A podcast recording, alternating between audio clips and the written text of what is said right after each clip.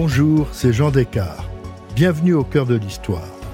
Dans ce nouvel épisode de notre série thématique sur le passé des États-Unis, à l'occasion des élections américaines, je vous raconte pourquoi et comment, dès le début du 19e siècle, les jeunes USA sont partis vers l'ouest du continent afin d'agrandir leur territoire. En 1821, le Mexique s'émancipe de sa tutelle espagnole grâce à Augustin de Iturbie, qui devient empereur du pays en mai 1822. Son règne est bref. Il abdique en 1823 à la suite du soulèvement du général Santa Anna. Le Mexique devient alors une république. Dans cette même période, au nord du pays, la région du Texas est colonisée par 30 000 Américains. En octobre 1835, lorsque le général Santa Anna établit une véritable dictature, les colons américains se révoltent, prennent les armes et se préparent à affronter l'armée mexicaine. L'ex-gouverneur du Tennessee, le général Sam Houston, propose de prendre le commandement des colons américains insurgés. Pour éviter un affrontement risqué avec les troupes du général Santa Anna, l'armée du général Houston décide de se retirer. Afin de protéger cette retraite, le 26 février 1836, un détachement de 185 hommes, mené par les colonels Travis et Bowie, investit une ancienne mission espagnole fortifiée nommée Alamo. Les 5000 hommes du général Santa Anna qui poursuivent l'armée de Houston encerclent les insurgés. En acceptant d'être assiégés, les deux colonels désobéissent à leur chef, le général Houston, qui leur avait ordonné de ne pas s'accrocher au terrain. Aux émissaires de Santa Anna venus demander leur reddition, les insurgés répondent par un coup de canon. À 185 hommes contre 3000, c'était une folie. Les Mexicains hissent alors le drapeau rouge indiquant aux défenseurs qu'ils ne feront pas de quartier. Ils bombardent méthodiquement le fort dont les murs s'écroulent en ruine. Tôt le matin du 6 mars 1836, ils montent à l'assaut par vagues successives. Ils causent des pertes terribles aux défenseurs. Ceux-ci se battent avec l'énergie du désespoir, sauf une trentaine de non-combattants qui se sont réfugiés dans l'ancienne sacristie et qui vont échapper au massacre. Tous les combattants périssent.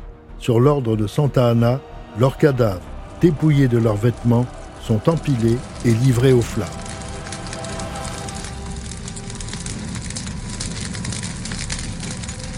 L'horrible massacre de Fort Alamo va stimuler l'armée texane du général Houston.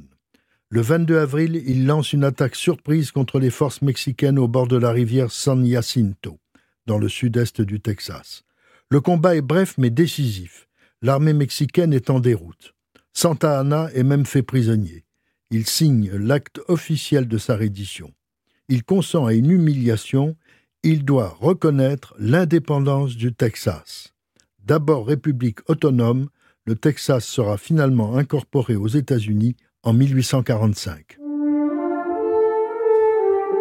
Le destin de Fort Alamo, raconté par un célèbre film de John Wayne réalisé en 1960 avec l'aide du grand John Ford, fait partie des mythes fondateurs de l'expansion vers l'ouest des États-Unis.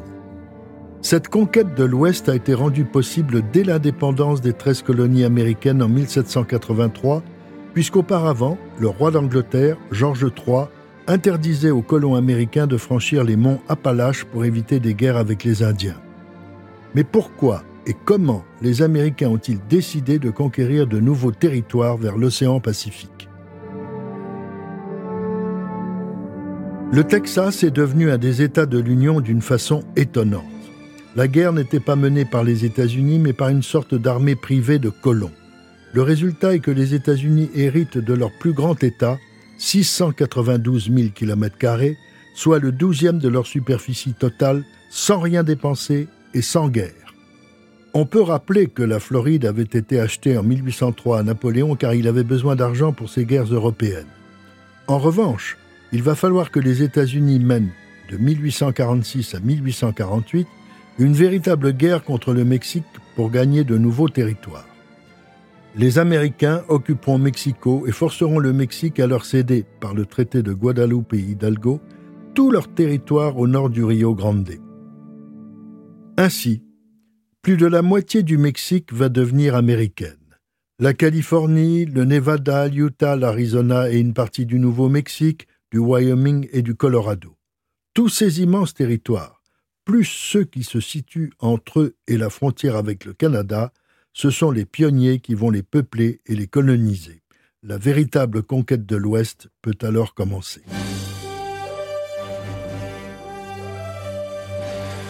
À l'énorme expansion territoriale des États-Unis s'ajoute une explosion démographique liée à la venue massive d'immigrants européens. De 1800 à 1850, la population du pays passe de 5 millions à 23 millions. On estime à 4 millions le nombre d'Américains qui vont migrer vers l'Ouest entre 1820 et 1850. L'idée de cette migration est liée à la notion de nouvelles frontières. Les habitants des anciennes colonies, tout comme les nouveaux migrants, peuvent tenter leur chance en s'installant dans des territoires vierges. Ceux-ci sont la propriété du gouvernement fédéral, mais leur prix d'achat est très bas. Un dollar l'acre, soit environ un demi-hectare. Le journaliste John O'Sullivan écrit en 1845 à propos de cette conquête c'est notre destinée manifeste de nous déployer sur le continent confié par la Providence pour le libre développement de notre grandissante multitude. Les premiers à se lancer dans l'aventure vont s'installer dans les vallées des Appalaches. Il y a des Irlandais et des Allemands. C'est ce qu'on appelle l'Old West. Après la guerre d'indépendance, les Américains franchissent les Appalaches et conquièrent ce qu'on appelle le Middle West. L'historien François Durper le décrit ainsi. L'Ouest était vu comme un lieu de toutes les opportunités, un Éden où l'on pouvait recommencer sa vie, un refuge pour les exclus. L'histoire de l'Ouest était un roman racontant la destinée d'une nation en formation. De nouveaux conquérants vont se lancer sur les pistes, dans des chariots bâchés qui nous sont familiers à force d'avoir été vus dans tant de westerns. Dans les premiers temps, ce sont des hommes seuls qui partent à l'aventure. C'est un univers violent. Les conflits se règlent à coups de pistolet, les loisirs se limitent à la fréquentation des saloons quand il y en a. Le saloon devient un univers en soi. L'alcool, le jeu, les prostituées, ce sont les seules activités accessibles à ces hommes qui mènent une vie si rude. Le saloon peut devenir un terrain d'affrontement que le cinéma va largement exploiter plus tard. Des villes improbables à rue unique poussent comme des champignons. Bientôt, un shérif tentera d'y mettre de l'ordre. Mais comme on le sait, également grâce au western, les hors-la-loi très bien organisés sont nombreux. La conquête de l'Ouest se mérite. Mais qu'on se rassure, il y a aussi la petite maison dans la prairie, avec un chef de famille agriculteur qui va bientôt transformer le Middle West en gigantesque grenier à blé et à maïs des États-Unis. On peut même dater l'arrivée des premières femmes accompagnant leur mari dans leur chariot jusqu'à l'Oregon. C'est en septembre 1836. Ce sont des épouses de pasteurs, les révérends Whitman et Spalding, deux missionnaires envoyés au-delà des Rocheuses par l'American Home Mission Society, pour établir une mission. Elles ont vécu de nombreuses aventures. Madame Spalding a été renversée par un attelage de mules. Un autre jour, son cheval a marché sur un nid de guêpe. La jeune femme a perdu le contrôle de sa monture et, le pied coincé dans l'étrier, elle a été traînée dans la prairie sur plusieurs mètres.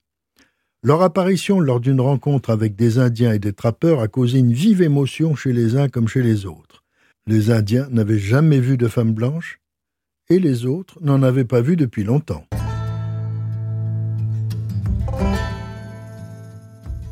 Un autre convoi, comprenant lui aussi des femmes, a également traversé les Rocheuses par la piste de l'Oregon.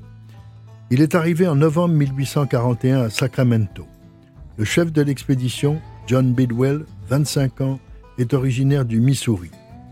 Après avoir fondé la Western Immigration Society, il a réuni des volontaires décidés à s'installer au-delà des montagnes rocheuses. Le convoi de 70 personnes, hommes, femmes et enfants, avait quitté le Kansas au printemps. Il mettra cinq mois pour atteindre la Californie. En 1845, on considère qu'en un an, 5000 personnes, par convoi d'une dizaine de chariots, ont suivi la piste de l'Oregon pour franchir les Rocheuses. Lorsqu'ils arrivent près du fleuve Columbia, ces immigrants quittent la piste pour se disperser et trouver un coin de terre afin de s'installer et vivre en paix. Le gouvernement fédéral soutient cet afflux massif de migrants dans une région que les États-Unis revendiquent et dont ils ne veulent plus partager la souveraineté avec la Grande-Bretagne. Il faudra néanmoins attendre 1889 pour que l'Oregon, l'État de Washington et l'Idaho soient définitivement reconnus pleinement comme des États américains par les Britanniques. Cette immigration vers l'Ouest va être continue. Elle est composée essentiellement d'agriculteurs, certains ouvriront des commerces. Tous s'inventent une nouvelle vie, mais à cette migration classique, il faut en ajouter une autre, d'un genre tout à fait différent, les chercheurs d'or. Le 5 décembre 1848, dans la région de Coloma, près de Sacramento, James Marshall découvre de l'or dans le canal du moulin à eau qu'il avait construit pour John Sitter, un entrepreneur suisse. Celui-ci avait acheté une concession de plus de 200 km. La nouvelle est publiée le 15 mars 1849 dans un journal de San Francisco. L'épicier Sam Brennan, leader de la communauté mormone de la ville, dévale les rues de la cité en criant De l'or, de l'or dans la rivière. Il ne passe pas inaperçu. Le lendemain, le comportement de l'épicier fait la une du New York Herald Tribune. La ruée vers l'or va commencer. Un an après cette découverte, on estime à plus de 80 000 le nombre de chercheurs d'or qui se sont rués vers la Californie. Il en vient de partout. On les appelle les 49ers, les hommes arrivés en 1849. Beaucoup sont venus par les passages des montagnes rocheuses, d'autres arrivent à San Francisco par bateau. Cette fois, ce sont des Asiatiques, des Sud-Américains, des Australiens, mais aussi des Européens. Entre 1848 et 1854, on estime à 300 000 le nombre de chercheurs d'or arrivés en Californie. La fièvre de l'or s'étend jusqu'au territoire des Sioux. À partir de 1858, on découvre aussi d'importants filons d'argent dans l'ouest du Nevada. Les chercheurs d'or deviennent des chercheurs d'argent. Des villes vont naître autour de ces exploitations, Virginia City, Carson City et, bien sûr, Silver City. Mais la fièvre de l'or n'est pas tombée pour autant on en découvre dans de nouveaux territoires, le Colorado, l'Utah, l'Arizona, le Nouveau-Mexique, le Montana et le Dakota du Sud. Certains chercheurs vont devenir des hommes riches. Ils se font photographier avec leurs pépites d'or, ce qui encourage évidemment l'arrivée de nouveaux prospecteurs. Toutes ces migrations, toutes ces ambitions, qu'elles soient celles des cultivateurs, des commerçants, des bâtisseurs, des industriels, ont eu comme conséquence le peuplement de tous ces nouveaux territoires. Cela ne fut pas sans difficulté pour plusieurs raisons. Ces grands espaces avaient des habitants d'origine, les tribus indiennes. Elles aussi ont participé à la mythologie de l'Ouest. Le cinéma s'en est largement emparé, mais en fait, les Indiens seront les grands perdants de cette aventure. D'autre part, après le cheval et les chariots, il fallait de nouveaux moyens de transport, ce sera une autre conquête de l'Ouest par le chemin de fer. Un grand drame pour les Indiens, une épopée pour le cheval de fer.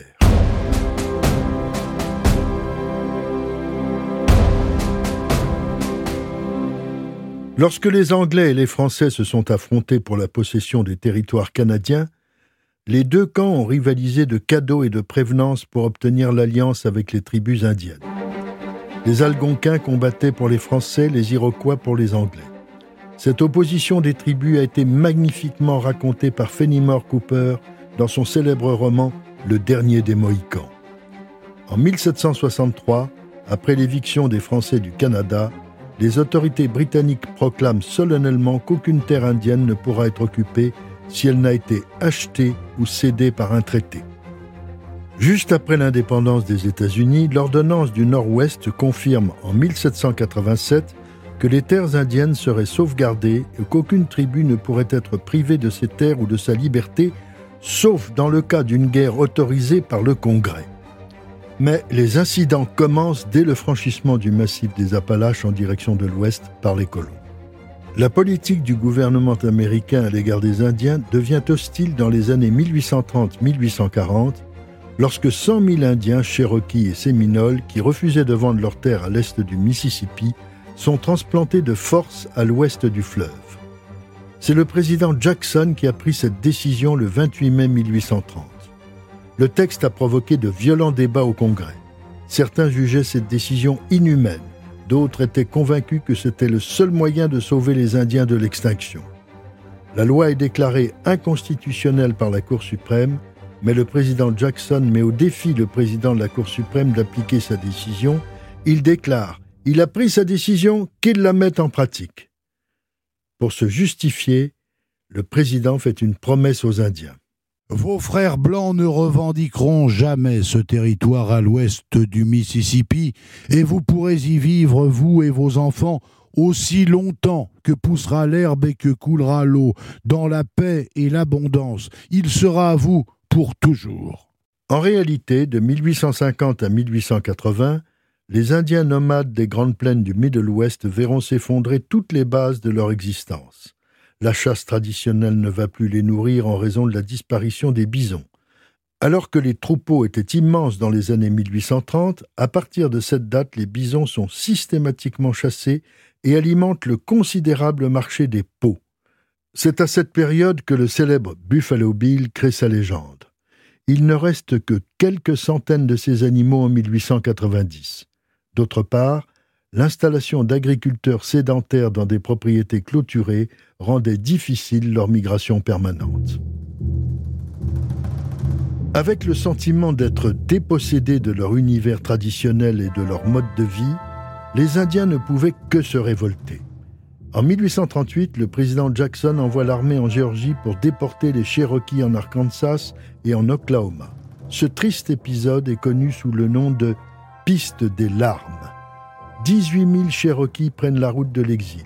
4 000 vont mourir pendant ce long déplacement. À partir de 1850, les diverses tribus, les unes après les autres, ou ensemble, n'ont cessé d'être sur le sentier de la guerre. En 1862, en pleine guerre de sécession, les Sioux du Minnesota en révolte sont battus par le général nordiste Sibley à Wood Lake. En 1864, les Cheyennes prennent la tête d'une coalition qui comprenait les Apaches, les Comanches et les Kiowa. Elle est impitoyablement anéantie par le massacre à Sand Creek en novembre 1864. Les Apaches sont obligés d'accepter de réintégrer les territoires indiens créés en 1834 dans l'actuel Oklahoma. Le 25 juin 1876, les Sioux et les Cheyennes, commandés par le chef Sitting Bull, massacre les 200 hommes du général Custer au bord de la rivière de Little Big Horn. Custer est tombé dans un piège habilement tendu par les Indiens alors qu'ils menaient une vaste campagne pour forcer les tribus à quitter les grandes plaines pour regagner leurs réserves. La bataille de Little Big Horn a donné lieu à des représailles de la part des USA et a conduit 14 ans plus tard au massacre de Wounded Knee. Ces deux batailles ont aussi marqué profondément la mémoire collective américaine. La tribu des nez percés fait une dernière tentative pour échapper à la transplantation. La guerre éclate lorsque le général Howard entreprend de faire respecter un traité vieux de 13 ans, enjoignant aux nez percés de quitter leur vallée de l'Oregon pour s'installer dans la réserve indienne de Lapwai, dans l'Idaho. Les négociations sont rompues le 13 juin 1877 après des représailles indiennes qui avaient coûté la vie à 20 colons. Le général Howard continue son offensive il poursuit les 200 guerriers qui avaient réussi à s'échapper. Conduits par leur chef Joseph, accompagnés de leurs femmes et de leurs enfants, ces Indiens parcourent 1500 km à travers le Montana pour tenter de franchir la frontière canadienne. Ils sont rattrapés et assiégés par les troupes du général Howard le 30 août à 50 km de la frontière. Pour sauver les femmes et les enfants, le chef Joseph se rend le 15 octobre. Tous ces Indiens devront regagner leurs réserves de l'Idaho. La dernière grande guerre indienne est menée de 1882 à 1884 par les Apaches de l'Arizona et du Nouveau-Mexique sous la conduite de leur chef Geronimo. Après leur défaite, tous les Indiens se retrouvent confinés dans leurs réserves ou dans leur territoire indien d'origine à l'est du Mississippi. Le statut officiel de ces réserves est défini par l'Allotment Act en 1887. C'en est fini des révoltes. Les Indiens sont les grandes victimes de la conquête de l'Ouest. Non seulement ils ont perdu leur mode de vie migratoire, mais ils ont aussi été victimes des épidémies transmises par les colons. Beaucoup vont périr de la variole, du typhus et du choléra, mais aussi des excès de consommation de whisky. En 1900, les Indiens n'étaient plus que 250 000. ils devront attendre une loi de 1934 leur ouvrant des crédits pour acheter des terres et du bétail. Dès les années 1830, des trains circulaient déjà dans les États du Nord-Est. En 1862, et malgré la guerre de sécession, le président Abraham Lincoln signe le Pacific Railroad Act. Cette décision du gouvernement fédéral donne une impulsion décisive à un vieux projet remontant aux années 1845, celui de relier l'Est à l'Ouest des États-Unis par le chemin de fer. Le service des diligences, qui deviendra légendaire au cinéma notamment avec le classique de John Ford, La chevauchée fantastique en 1939, était jugé trop irrégulier et dangereux en raison des nombreuses attaques menées par des hors-la-loi et des Indiens. De même, le service postal appelé Pony Express, assuré par des cavaliers, était certes héroïque mais très aléatoire. La nécessité d'un réseau télégraphique s'est imposée pendant la guerre de sécession et il s'est rapidement étendu à l'image de ce qui existe déjà en Europe occidentale. Le président Lincoln sait que les États-Unis ne pourront se développer qu'en ayant des moyens de transport à la mesure de leur distance. L'idée d'un chemin de fer traversant le continent nord-américain est une entreprise sans précédent. Il faut franchir des plaines immenses, des canyons, des montagnes, affronter une nature et des populations parfois hostiles. Il faudra six années pour construire et faire circuler le premier chemin de fer transcontinental au monde, reliant la côte atlantique à la côte pacifique. L'originalité de ce chantier gigantesque est de faire avancer deux compagnies à la rencontre l'une de l'autre. L'Union Pacific posera la voie vers l'ouest en commençant à partir d'Omaha, dans le Nebraska, tandis que la Central Pacific ira vers l'est en partant de Sacramento, en Californie. C'est le 10 mai 1869 à Promontory Point, dans l'Utah, qu'a lieu cette jonction historique. Elle est immortalisée par une photographie qui fera le tour du monde. Les deux locomotives des deux chantiers se retrouvent face à face. Un léger sifflement de vapeur s'échappe des deux machines, la Jupiter et la 119. Elles sont saluées par des hurrahs et des bravos. Les présidents des deux compagnies, Leland Stanford et Thomas Durant, vont enfoncer avec un marteau d'argent le clou d'or fixant la dernière traverse de la voie. Les deux hommes sont si émus qu'ils devront s'y reprendre à deux fois. Et c'est l'ingénieur en chef de l'Union Pacific, nommé Grenville Dodge, qui frappe correctement la tête scintillante. La jonction entre les deux tronçons est enfin une réalité. Chaque compagnie a employé 12 000 hommes, surtout des Irlandais pour l'Union Pacific, essentiellement des Chinois pour la Centrale Pacifique. Des millions de dollars ont été investis. Il a fallu affronter des terrains instables, des rafales de blizzard, des tempêtes de neige, mais aussi les attaques des Cheyennes et des Sioux, furieux que les Blancs aient osé couper leur territoire de chasse sur des centaines de kilomètres. La ligne, longue de plus de 2500 kilomètres, permet de relier New York à San Francisco en huit jours, alors qu'avant il fallait entre trois et quatre mois. L'Amérique en train, coast to coast, comme on dira, est devenue une réalité qui unifie la nation en rapprochant l'Est et l'Ouest. Une revue va même être publiée appelée simplement Transcontinental. C'est le 24 juillet 1870 que le premier train en provenance de San Francisco arrive à New York. De nouvelles compagnies sont déjà à l'étude, voire en chantier, pour étoffer la couverture ferroviaire sur cette immense superficie. Le 8 septembre 1883, c'est avec humour que le président de la Northern Pacific, Henry Willard, inaugure la ligne reliant l'Est au nord-est de la côte pacifique. Contrairement aux usages, le crampon d'attache n'est pas en or, mais en acier. C'est plus solide et moins cher. Rapidement, le prestige du train américain est tel qu'en 1897, le président William McKinley, qui vient d'être élu, demande au Congrès d'autoriser la construction d'un train présidentiel. Il était en effet devenu gênant que les présidents voyagent dans les trains privés des milliardaires Rockefeller, Vanderbilt et Gould. 25 constructeurs ferroviaires réunissent leurs compétences.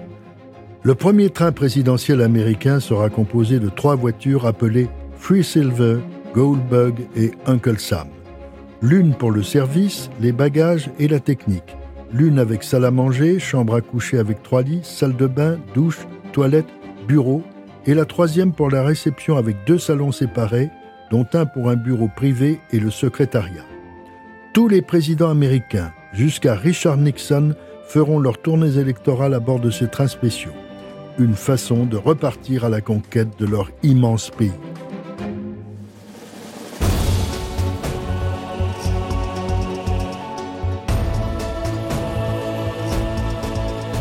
Si cette plongée dans l'histoire des États-Unis vous a plu, n'hésitez pas à en parler autour de vous et à me laisser vos commentaires sur le groupe Facebook de l'émission. Je vous dis à bientôt pour un nouvel épisode de Au cœur de l'histoire. Au cœur de l'histoire est un podcast Europe Studio. Il est écrit et présenté par Jean Descartes. Cet épisode a été réalisé par Jean-François Bussière. Pour ne rater aucun épisode, abonnez-vous sur Apple Podcast ou vos plateformes habituelles d'écoute. Référence bibliographique. Histoire des États-Unis par François Durper, édition Que sais-je, 2018. Chronique de l'Amérique, aux éditions Chronique, 1989. Les trains des rois et des présidents par Jean Descartes et Jean-Paul Caracalla, édition de Noël, 1992.